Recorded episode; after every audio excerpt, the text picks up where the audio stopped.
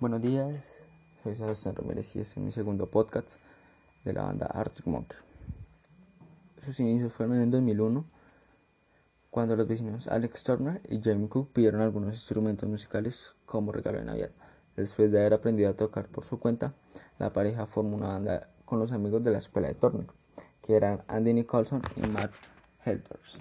Nicholson ya sabía tocar el bajo, así que Helders terminó en la batería. Eso no era un eso era lo único que faltaba, según Helders. En un artículo en, la revista Blender, en mayo de 2006, se mencionó que Turner no era el vocalista original, sino que era Glyn, Glyn Jones. Glyn Jones dejó la banda después de unos meses y Turner tomó el micrófono.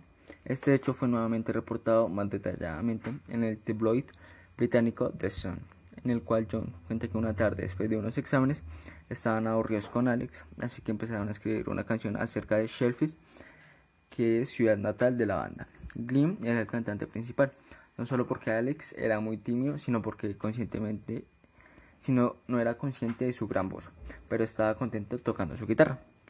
Glenn comentó que no sabía que no tenía la intención de dar un paso más allá.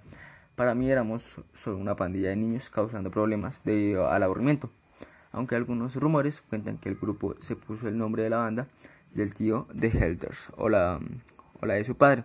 Este lo negó, afirmó que lo inventamos todo porque mucha gente nos preguntaba acerca del nombre, así que simplemente empezamos a inventar historias y que luego no tuvo el valor para reconocer que la estaba mintiendo.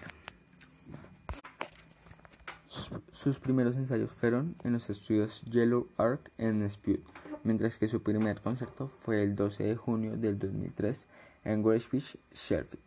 Después de unas cuantas presentaciones empezaron a grabar demos y a grabarlos en CDs para regalarlos en los conciertos con un número limitado de CDs disponibles.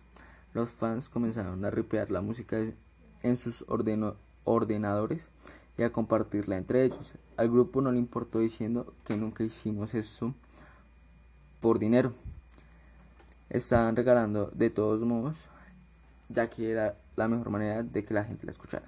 Eso hizo que los conciertos fueran los mejores debido a que la gente sabía las letras y cantaba con nosotros. Nos no quisieron responsabilizarse de la difusión de su música, admitieron que ni siquiera sabían cómo poner sus canciones en internet.